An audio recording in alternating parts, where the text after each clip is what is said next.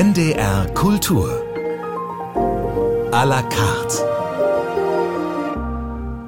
Mit Beate Scheibe und auf meinen Gast freue ich mich heute besonders nach einem fulminanten Konzert gestern Abend in der Elbphilharmonie in Hamburg. Johanna Malwitz ist bei mir seit einem Monat Chefin des Konzerthausorchesters Berlin, die erste Chefdirigentin der Berliner Musikgeschichte und gerade in Hamburg zu Gast. Herzlich willkommen. Dankeschön. Johanna Malwitz, gestern war ein Debüt, der erste Konzertabend mit dem NDR Elbphilharmonie Orchester, das erste Dirigat in diesem Saal und ich glaube auch noch die erste Zusammenarbeit mit der Pianistin Anna Winitskaya. Am Sonntag übertragen wir dann das zweite Konzert hier live auf NDR Kultur. Für mich war es aus ganz vielen Gründen ein wunderbares Konzerterlebnis gestern. Mich interessiert, wie haben Sie diesen Abend erlebt? ähm, ja, wie Sie sagen, es war eigentlich ein dreifaches äh, Debüt oder ein dreifaches erstes Kennenlernen.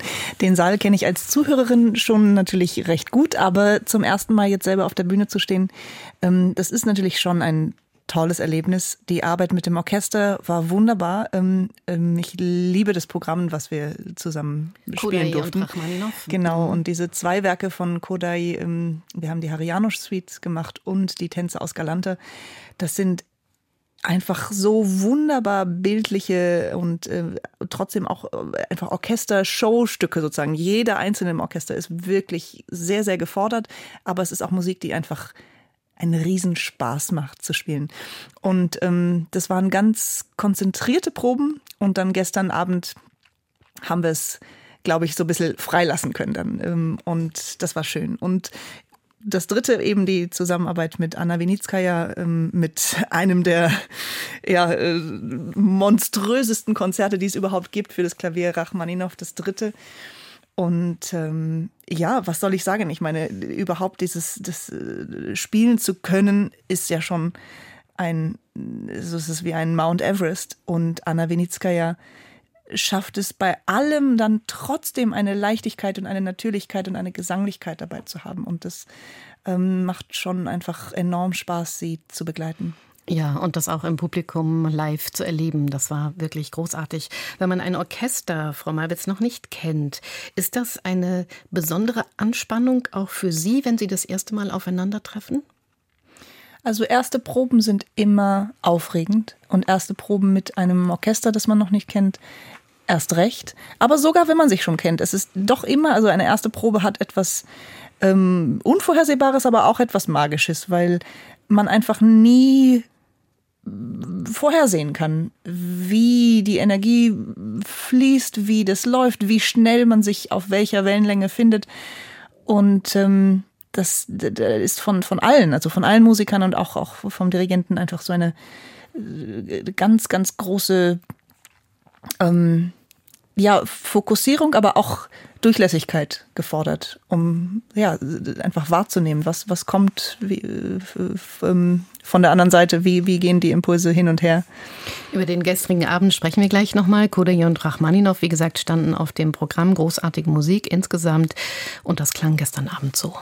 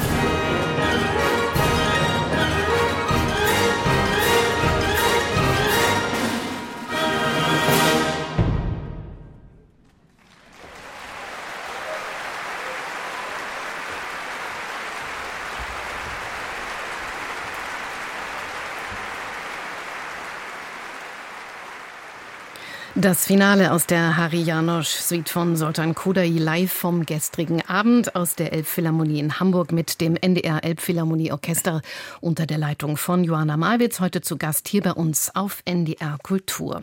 Ein geschlossenes Programm fand ich Sultan Kodai am Anfang mit den Tänzen aus Galanta, Kodai Harry Janosch Suite im zweiten Teil beziehungsweise zum Abschluss und dazwischen das berühmte dritte Klavierkonzert von Rachmaninow mit Anna Winitskaya als Solistin. Wir haben gerade schon ein bisschen über die großartige Musik gesprochen. Wenn Sie, Frau Malwitz, Konzertprogramme gestalten, was ist Ihnen dann wichtig? Wie kommt man zum Beispiel auf eine Kombination zwischen Kodayi und Rachmaninow? Was sind die Gedanken dabei? ähm, also am Ende ist es, glaube ich, eine Mischung aus sozusagen etwas dramaturgischem Denken und Bauchgefühl, weil am Ende muss ein ein Programm am Abend funktionieren. Es muss irgendwie so ein, ein es muss sozusagen laut Bauchgefühl zusammenpassen und, und, und einen Flow geben. Und ich möchte gerne die, die Zuhörer am Abend mitnehmen auf eine Reise.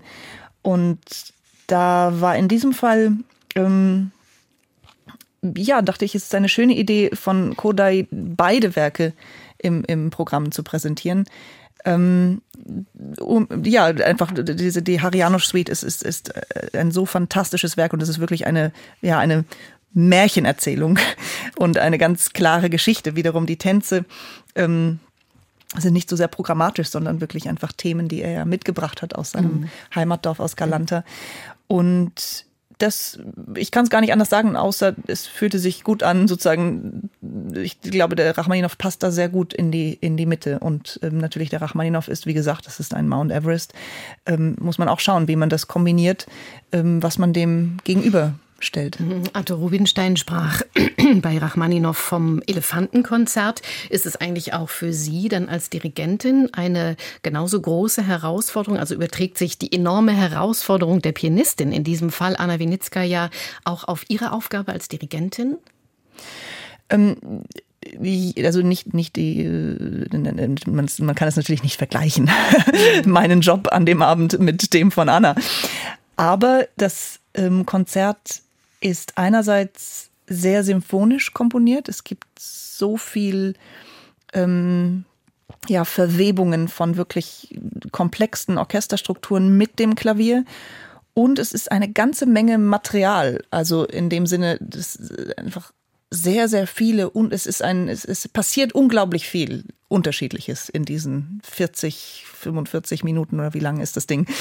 Ähm, das heißt, das ist auch fürs Orchester wirklich eine Herausforderung, mhm. ist, weil man nicht nur begleitend ist die ganze Zeit. Absolut. Mhm. Und ähm, ja, also das ist schon eine ordentliche gemeinsame Unternehmung auch, aber natürlich nicht, nicht vergleichbar mit dem, was die Pianistin hier leistet. Am Sonntag geben Sie mit diesem Programm ein zweites Konzert in Hamburg um 11 Uhr in der Elbphilharmonie und live hier auf NDR Kultur. Vor vier Wochen, Joanna Malwitz, haben Sie Ihre neue Chefposition in Berlin angetreten. Vor mir sitzt die Chefdirigentin des Konzerthausorchesters Berlin. Ihr Antritt in Berlin wurde gefeiert. Der Saal hat getobt. Sensationeller Jubel zum Schluss. Ein fulminanter Auftakt auch in Berlin. Im Konzerthaus sehr berührend, wie ich fand, genauso wie Ihr Abschiedskonzert in Nürnberg. Wie haben Sie Ihren Antritt in Berlin als Chefin dieses Orchesters erlebt? Das war schon eine echt intensive Woche und auch natürlich ein intensiver Abend. Ich muss sagen, für mich war der diese Anfangszeit jetzt auf zweierlei Weise ähm, ideal, muss man sagen, weil zum einen das Konzerthausorchester und ich ähm, wir hatten das Antrittskonzert, also wir haben uns montags getroffen nach den großen Ferien und am Donnerstag war das Konzert. Sozusagen, es war eine ganz, ganz enge äh, Taktung und ein ganz kurzer Zeitraum, in dem man sich da sozusagen finden musste und präsentieren musste. Und wir hatten auch das Glück, dass wir nach der Antrittswoche sofort weitergegangen sind mit dem nächsten Programm, mit Beethoven und einer Erstaufführung in der Philharmonie beim Musikfest Berlin und danach direkt weitergegangen sind ins dritte Programm mit Stravinsky, Sacre und anderen Dingen. Also ist auch sehr unterschiedliches Repertoire. Mhm. Das heißt, in diesen ersten drei Wochen haben wir uns täglich gesehen, viele, viele Stunden und wir konnten einfach anfangen zu arbeiten. Und das war super, weil jetzt nach diesem ganzen Vorlauf, den es dann ja doch hatte, fand, fand ich, ähm, ist es genau richtig, dass man sozusagen gar keine Zeit mehr hat, jetzt über irgendwas zu reden, sondern einfach macht. macht. Und das Orchester mhm. und ich uns einfach in der Arbeit und an der Arbeit extrem gut kennenlernen und mhm. nahe kommen konnten. Das war wirklich schön. Und ähm, natürlich freut man sich auch dann, dass es so erfolgreich geklappt hat und, und dass alle happy waren.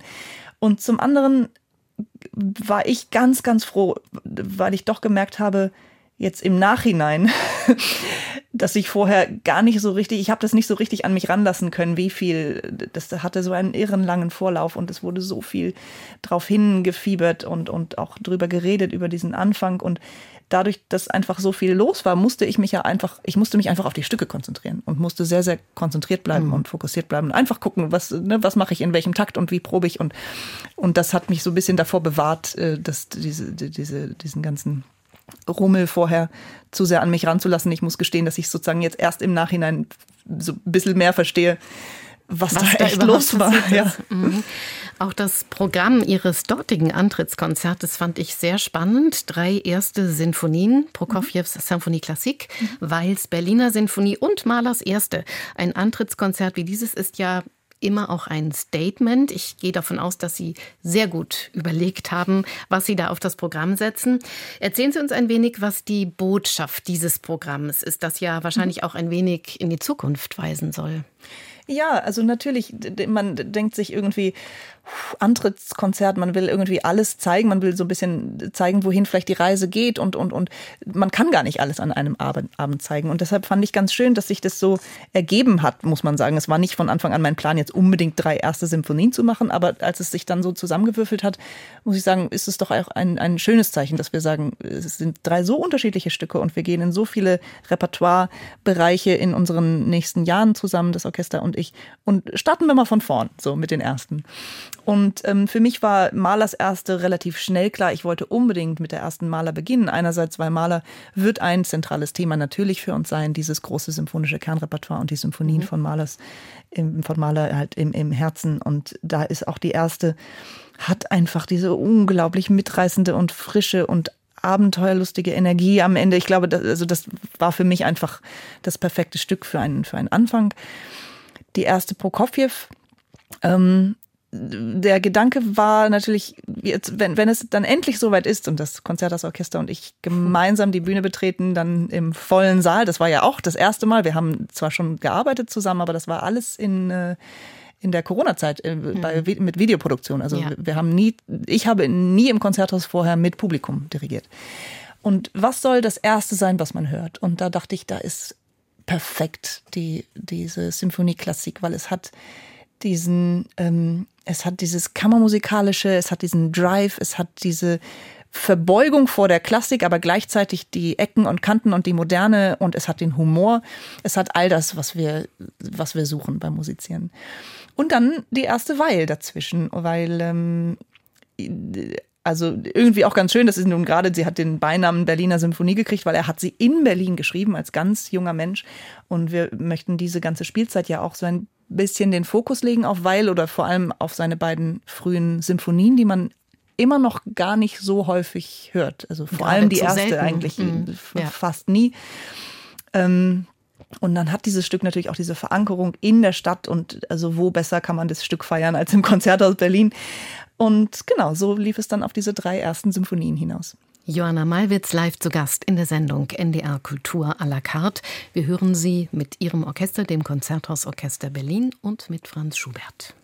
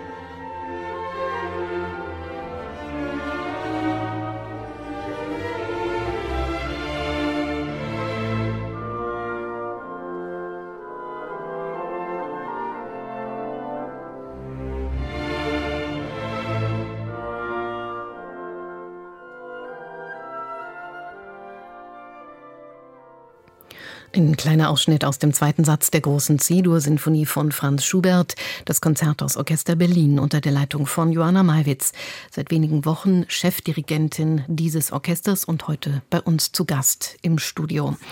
Welche Erinnerungen, Frau Malwitz, haben Sie an diese gemeinsame Aufnahme Schuberts große C-Dur-Sinfonie mit dem Konzerthausorchester? Ich bin nicht ganz sicher. Es ist Ihre erste Begegnung gewesen mit ja, dem Orchester? Das war unsere, unsere erste Begegnung. In der Corona-Zeit. Genau, das ja. war ein Konzert, ähm, was nur vor Kameras stattfand, mhm. im vollkommen leeren, wunderschönen Konzerthaussaal.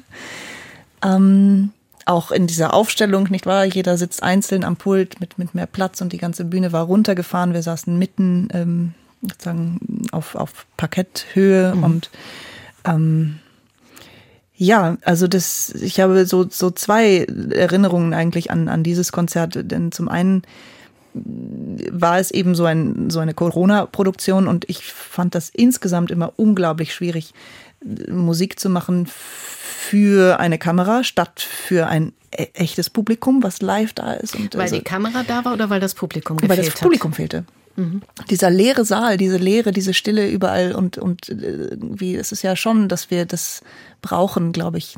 Also wie Musiker auf der, auf der Bühne, man, man kommt auf die, man kommt raus auf die Bühne und man, man spürt diese Energie, dieses, äh, diese Neugier, dieses Lauschen, die, einfach diese menschliche Energie von den vielen Menschen, die da sind. Oder es müssen gar nicht viele sein, aber einfach jemand, mhm. der da ist. Und ja, man, man hört zusammen zu. Ähm, aber natürlich vor allem habe ich so schöne und positive Erinnerungen an diese Konzertwoche da mit dem Orchester, denn das war, wie gesagt, unsere erste Begegnung und es hat irgendwie gleich gefunkt. Es war einfach eine so tolle Chemie, eine so tolle Energie im Orchester. Ähm, und jetzt bei jedem Takt, wenn ich da zuhöre, sozusagen, ähm, es versetzt mich das wirklich zurück in, in diese Woche. Mhm. Und ähm, ja, das war schön, weil das war dann ja wirklich der, der, der Startpunkt für jetzt eine lange Zusammenarbeit.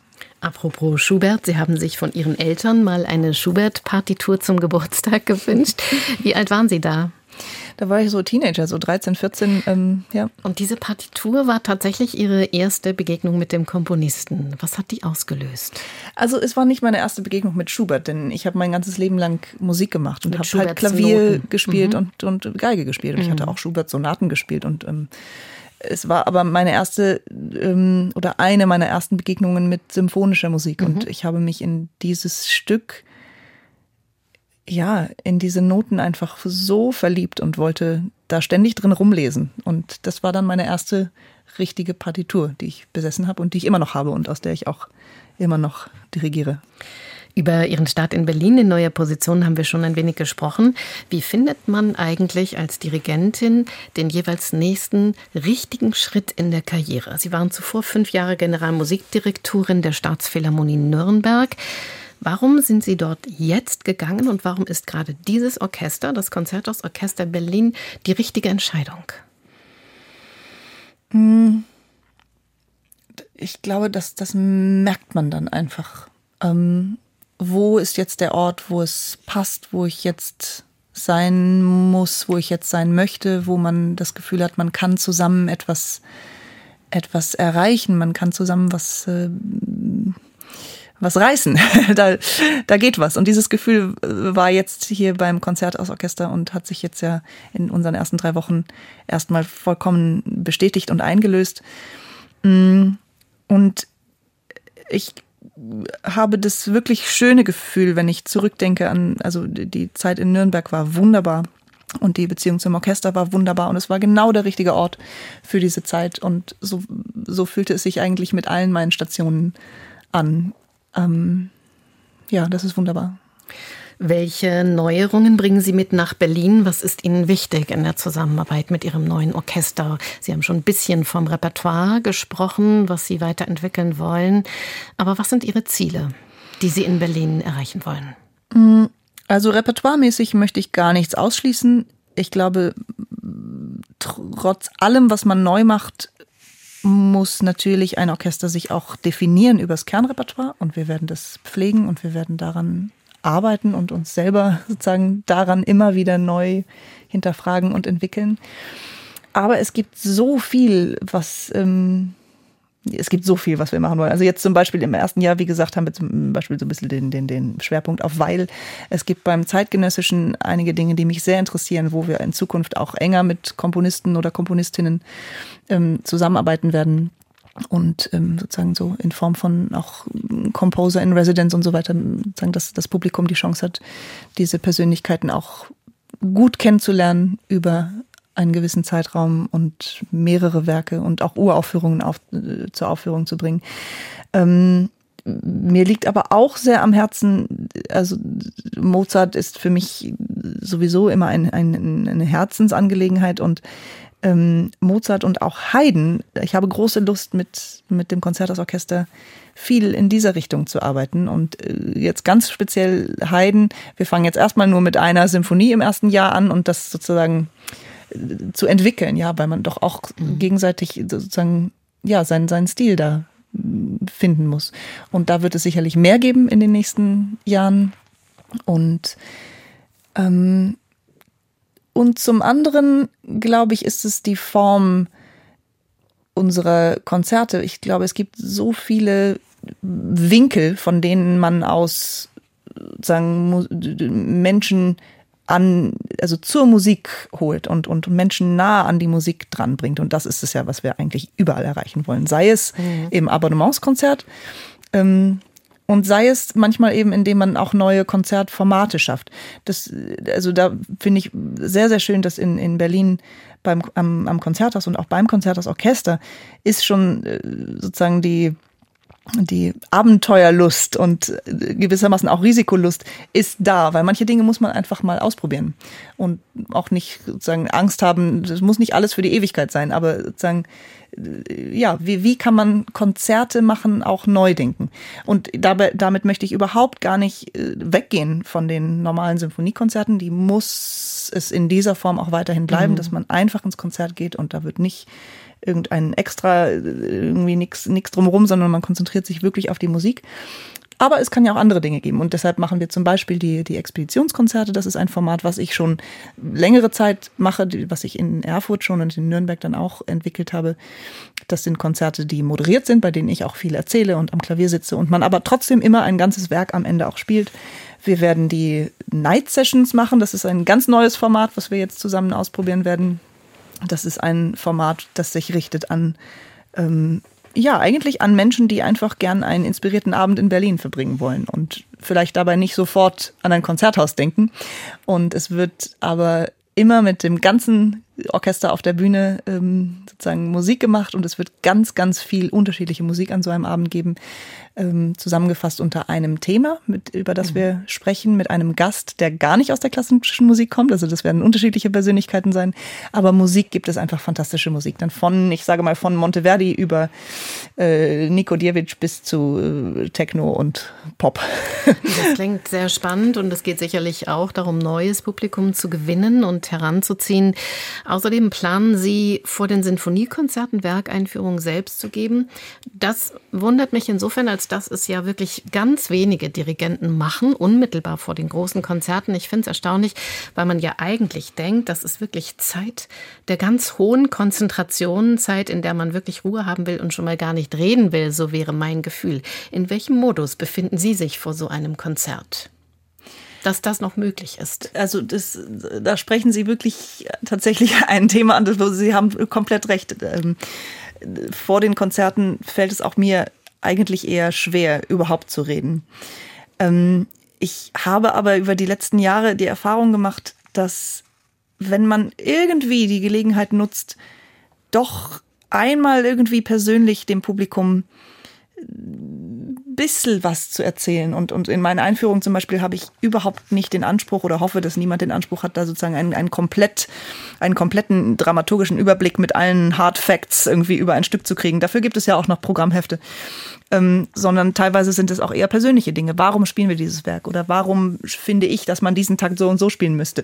Also manchmal sind es solche Dinge. Und ich habe immer wieder erlebt, dass wenn man diese Nähe zum Publikum schafft, dass das Publikum auch der Musik näher ist oder irgendwie doch mit anderen Ohren vielleicht schon, schon hört, schon, schon offener ist. Und das ist etwas unglaublich Schönes und, und ähm, sagen, Direktes. Und um ganz ehrlich zu sein, ganz häufig vor Konzerten oder so, wenn ich die Einführung mache, selbst bei den Expeditionskonzerten, die ja mir auch eine Herzensangelegenheit sind. Und jedes Mal denke ich wieder, oh Joanna, wieso tust du dir das an? Und es ist so viel Arbeit und, und, und dann auch gerade in diesen Momenten da irgendwie sprechen zu müssen und Text nicht zu vergessen. Und, und jedes Mal, wenn, man, wenn ich es dann mache, denke ich hinterher, ja, ich muss das machen, ich muss es machen, weil man merkt sofort, dass da Menschen sitzen, die einfach, ähm, die so gespannt zuhören und die dann, glaube ich, auch das Werk hinterher mit etwas anderen Ohren hören. Das ist mit Sicherheit so. Das ist natürlich großartig, dass Sie das machen. Trotzdem blieb für mich die Frage offen, wie schaffen Sie es dann abzutreten und zehn Minuten später auf der Bühne zu stehen? Oder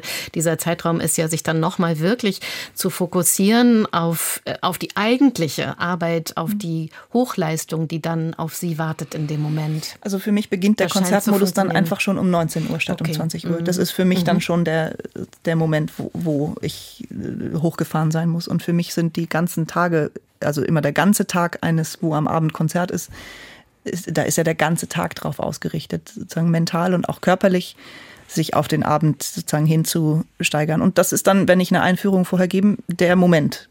Und natürlich hinterher in der halben Stunde oder in den Minuten, die ich dann direkt vor dem Konzert noch habe, das sind sowieso die Momente, wo ich einfach nur eigentlich zwei Dinge nur mache, nämlich atmen und den allerersten Takt denken.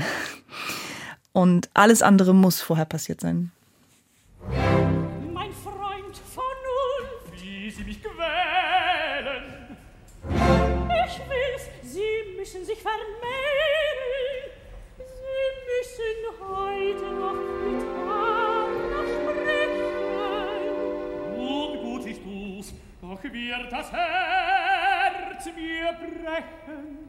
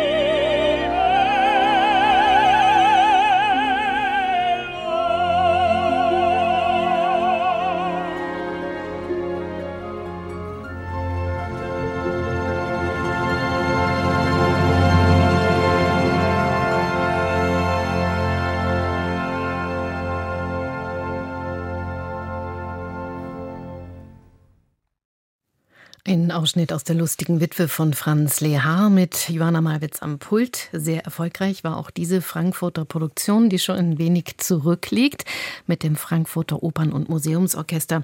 Johanna Malwitz, was schätzen Sie an Franz Lehar und dieser Musik aus der Ära der Wiener Operette? Ah, das ist doch einfach fantastische Musik. Es ist geniale mhm. Musik, muss man sagen. Auch wenn sie so viele, viele Operetten aus dieser Zeit äh, sozusagen heute thematisch schwierig sind und man gucken muss, wie, wie, wie man damit das umgeht. Aber mhm. ja, klar, wenn es um, um diese ganzen Themen von, von äh, kultureller Aneignung, überhaupt mhm. Darstellung anderer Kulturen, äh, MeToo, all diese Themen, mhm. ähm, da hat die Operette schwer. Aber es wäre so schade, wenn uns da diese Stücke entgehen, weil die Musik an sich ist einfach so perfekt. Und die lustige Witwe liebe ich, weil es ist äh, einfach, ein, es ist ein geniales Stück. Und ähm, ich werde nie vergessen, dass äh, vor, vor vielen Jahren, ich war gerade äh, junge Kapellmeisterin in, in Heidelberg und ähm, habe zum ersten Mal Christian Thielemann getroffen und ihn so ein bisschen ausgefragt und er sagte, ja, irgendwie habe ihm gesagt, ich dirigiere auch und fange an und so weiter und er sagte mir ein, einen wichtigen Tipp, nämlich er meinte, dirigieren Sie ganz viel Operette, dann können Sie irgendwann auch den Rosenkavalier dirigieren. Können Sie das nachvollziehen? Absolut. Dass er das gesagt denn, hat? Also rein Dirigieren, da ist ja eh immer die Frage, was, was ist Dirigieren eigentlich überhaupt? Ähm, und am Ende, es, es geht um Musik machen und, und rein äh, sozusagen dirigiertechnisch, was, was machen die Arme, was macht der Körper? Das ist immer so eine Sache und sehr, sehr unterschiedlich, je nach Repertoire.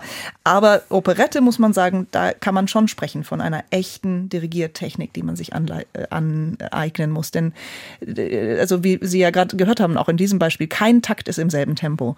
Es gibt immer diese kleinen Rubati, es braucht aber trotzdem die Leichtigkeit äh, in den Übergängen. Und das ist eben das, und da hatte Thielemann ganz total recht, das ist das, was man auch äh, nachher für den Rosenkavalier und diese Musik braucht. Und mhm. den, den Ratschlag äh, konnte ich zum Glück befolgen, weil ich in meinen ersten Heidelberger Jahren sehr, sehr viel, also ja. unterschiedlichste Operette, auch irgendwie Frau Luna und, und, und diese Dinge, aber eben auch Sachen wie Leha und ähm, oder die Fledermaus und, und solche Dinge rauf und runter dirigiert habe. Und das ähm, ist eine gute Schule auch. Wir haben schon, Johanna Malwitz, einiges erfahren heute über Ihr neues Orchester in Berlin, über Ihre neue Stelle als Chefdirigentin des Konzerthausorchesters Berlin. Welche Klangkultur, welchen Klang, der ja immer auch geprägt ist von der Tradition, von den Chefdirigenten vor Ihnen, in diesem Fall Kurt Sanderling, Ivan Fischer, Christoph Eschenbach zuletzt. Welche Klangkultur finden Sie vor beim Konzerthausorchester? Ähm, ich würde sagen, das Konzerthausorchester hat einerseits im Klang eine ganz starke Tradition. Es hat einen, einen sehr dunklen Klang, einen, einen sehr ähm, weichen, ähm, im, im schönen Sinne herben Klang, das, ähm, den ich total liebe.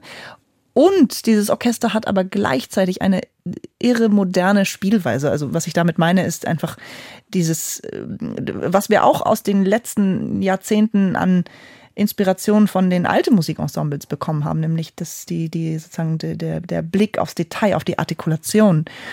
Ähm, Artikulation, Artikulation, Tempo. Ähm, und da einfach die, sozusagen richtig mit, mit, mit, mit Kontur, mit Struktur, mit, also zu musizieren. Und diese Musizierweise gepaart mit diesem Klang ist eine tolle äh, Mischung, mit, mhm. also in die ich mich wirklich verliebt habe und mit der ich unglaublich gerne arbeite. Sie haben gerade das Dirigieren auch ein wenig angesprochen.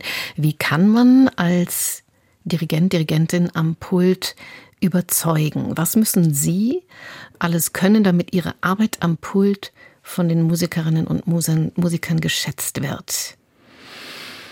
Ich glaube, erstmal geht es gar nicht so sehr um Schätzen, sondern es geht um Vertrauen. Ähm, musizieren kann man nur mit Vertrauen, indem man gegenseitig sich vertraut. Auch ein Orchester in sich muss sich gegenseitig vertrauen. Und meine Arbeit ist erstmal ganz simpel, ich muss äh, gut vorbereitet sein. Ich muss das Stück gelernt sein, haben, ich muss äh, wissen im Detail, äh, was da passiert, wie, wie ich möchte, dass das klingt äh, und dann rein praktisch und technisch wissen, wie, wie kann ich das proben oder ähm, anzeigen, damit das in diese Richtung geht. Und dann ist es einfach dieser Moment von ähm, ja, wir sprachen gerade über erste Proben, nicht? Also dieses, äh, diese ersten Minuten, in denen sich eigentlich alles zeigt und ähm, in denen man ganz offen und durchlässig sein muss für das, was kommt.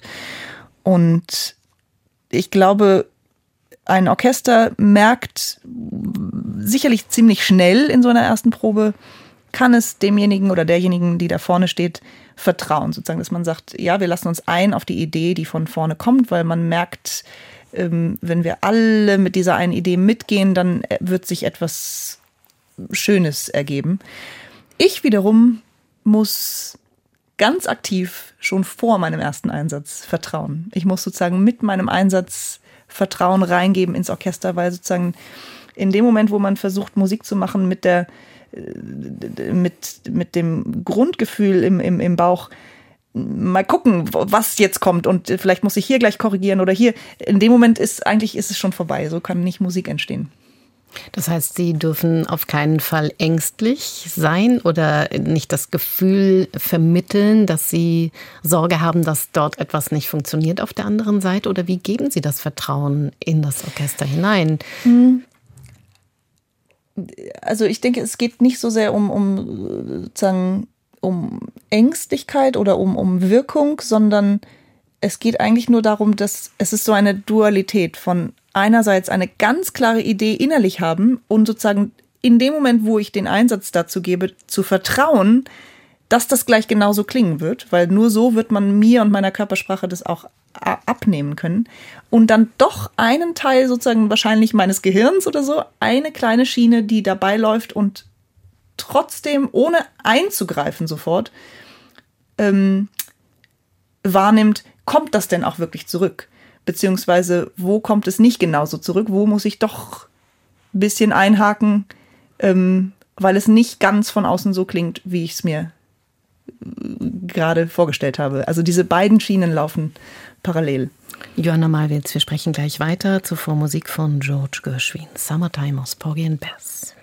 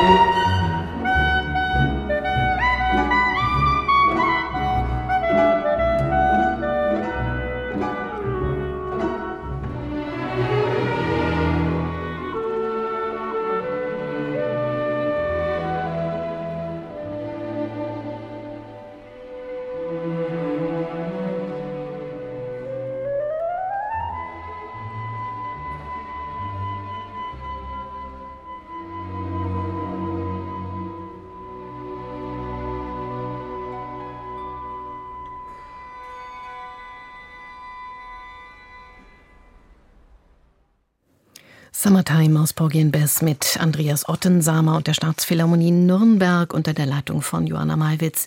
Die neue Chefdirigentin des Konzerthausorchesters Berlin ist heute live bei uns zu Gast. Der Abschied in Nürnberg liegt jetzt schon ein paar Wochen zurück. Werden Sie Nürnberg als Stadt vermissen? Über das Orchester und die Arbeit dort haben wir schon ein bisschen also, gesprochen. Ja, also ich, es war eine sehr, sehr schöne Zeit einfach, auch dort mhm. zu leben in der mhm. Stadt. Ähm, aber, also wie gesagt, es gibt für jede, jeden Ort auch die richtige Zeit. Mhm. Und jetzt Großstadttrubel in Berlin seit einigen Wochen in ihrem Leben ein musikalisch natürlich ganz anderes Pflaster, viel Konkurrenz. Ab 2024 mit im Ring Christian Thielemann als Nachfolger von Daniel Barenbäum an der Staatsoper, Kirill Petrenko mit den Berliner Philharmonikern. Wie fühlt sich das für Sie an, dort mittendrin in diesem wahnsinnskulturreichen Leben in Berlin? Ähm, es ist äh, ja, es ist eine großes Privileg und auch eine Ehre, ein kleiner Teil dieser Stadt jetzt sein zu dürfen, ein mhm. kleiner Teil dieses unglaublichen Kulturlebens. Also wo, wo haben wir sowas noch außer in Berlin? Diese Dichte an Orchestern, Opernhäusern, an Kultur. Also jeden Abend kann man sich ja gar nicht entscheiden, wo man mhm. hingeht, auf höchster Qualität ähm, klassische Musik oder überhaupt Kultur mhm. zu erleben. Und ich habe schon als Studentin, wenn ich manchmal nach Berlin ge, gepilgert bin, um irgendwie bei Proben zuzuhören von, von großartigen Dirigenten, ähm, irgendwie dieses Pflaster wahrgenommen als ein eines, wo jeder auch sich gegenseitig inspiriert und äh, habe dann teilweise auch den Chefdirigenten des einen Platzes bei der Probe des anderen Chefdirigenten gesehen und das finde ich ist doch ein wunderbares Klima. Also man mhm. äh, tauscht sich gegenseitig auch aus, man äh, inspiriert sich gegenseitig, äh, man man pusht sich auch gegenseitig und man äh, also alle Orchester, alle Künstler sind ja auch so unglaublich unterschiedlich und da das alles in Berlin versammelt zu haben, ist es schon ein unvergleichlicher Ort natürlich. Sie sind in Hildesheim geboren, früh mit Musik aufgewachsen. Sie haben Geige gespielt, Klavier gespielt, mit 13 Jahren sehr früh, wie ich finde, Aufnahmeprüfung am IFF in Hannover, dem Institut zur Frühförderung musikalisch Hochbegabter. Dann wurden sie gleich aufgenommen. Und generell in ihrem Leben waren sie oft die jüngste und die erste. Mit 27 Generalmusikdirektorin in Erfurt, dann mit 31 in gleicher Position in Nürnberg, jetzt mit 37 Chefpositionen in Berlin. Das geht alles wahnsinnig rasant. Wie denken Sie selbst darüber, wenn Sie mal kurz zurückdenken, wenn Sie das für sich reflektieren? Reflektieren? Was geht Ihnen durch den Kopf? Es stimmt schon, dass ich oft sehr jung war an den Plätzen, wo ich war. Es war aber nie so, dass, dass das geplant war. Dazu wusste ich auch zu wenig über diesen Betrieb. Ähm, ich, also man muss eigentlich sagen, gar nichts. Als junger Mensch äh, hatte ich keine Ahnung, wie so ein Leben im Orchester oder ein Leben als Dirigent? Was ist die Berufsbeschreibung eigentlich? Mhm. Was macht man da? Vielleicht es hat sich alles gut. so ein bisschen eher mhm. ergeben und mhm. relativ zufällig. Auch diese erste Stelle, die ich in Heidelberg gekriegt habe, da war ich 19, als ich da anfing. Ähm, das, ich, in dem Moment, als das Angebot kam, hatte ich eher ein bisschen Panik, weil ich dachte, macht man das jetzt? Ist das, ist das der richtige Schritt? Ich weiß es nicht. Und dann im Nachhinein hat sich immer äh, sozusagen rausgestellt als genau richtig und ähm, und ich bin froh, also als Dirigent ist ja immer die Sache, man lernt ja dirigieren eigentlich erst durchs Dirigieren. Das heißt, man lernt eigentlich immer vor dem Orchester und im Opernhaus auch immer vor Publikum, weil man so, so oft einfach Vorstellungen übernimmt und ohne Probe einfach ran muss. Und ähm, sozusagen, ist, man kann nicht sich zehn Jahre einschließen und studieren und dann ist man ein guter Dirigent. Deshalb ist es natürlich schwierig, auch als junger Dirigent äh, anzufangen, weil man, man braucht diese Orte, wo man auch sich ausprobieren kann. Und gleichzeitig bin ich aber ganz dankbar, weil also je früher man anfängt, desto mehr Erfahrung hat man hinterher. Und da muss ich sagen, sozusagen jetzt im, im Rückblick, also fühlt es sich schon an wie ein sehr, auch, also ich habe ja auch mir wirklich Zeit genommen. Ich war fünf Jahre in Heidelberg und ähm, war dann einige Jahre frei und dann in Erfurt und also habe all diese Stationen gemacht und sozusagen es war nie etwas plötzlich oder irgendwie ein Riesensprung plötzlich, sondern alles ganz äh, Schritt für Schritt. Vielen Dank, Jonna Malwitz. Unsere Zeit mit Blick auf die Uhr geht leider zu Ende. Viele Fragen von meiner Seite bleiben offen. Das heißt, Sie müssen ganz bestimmt nochmal wiederkommen. Danke, dass Sie heute live zu uns gekommen sind zwischen den beiden Konzerten in Hamburg in der Elbphilharmonie. Danke dafür und für das offene Gespräch. Es war mir eine Freude. Danke mir auch. Am Sonntag übertragen wir live aus der Elbphilharmonie ab 11 Uhr hier auf NDR Kultur. Kodaje und Rachmaninow auf dem Programm. Anna Winitskaya ist Solistin des Abends. Und das war NDR Kultur à la carte mit Joanna Malwitz und mit Beate Scheibe. Machen Sie es gut.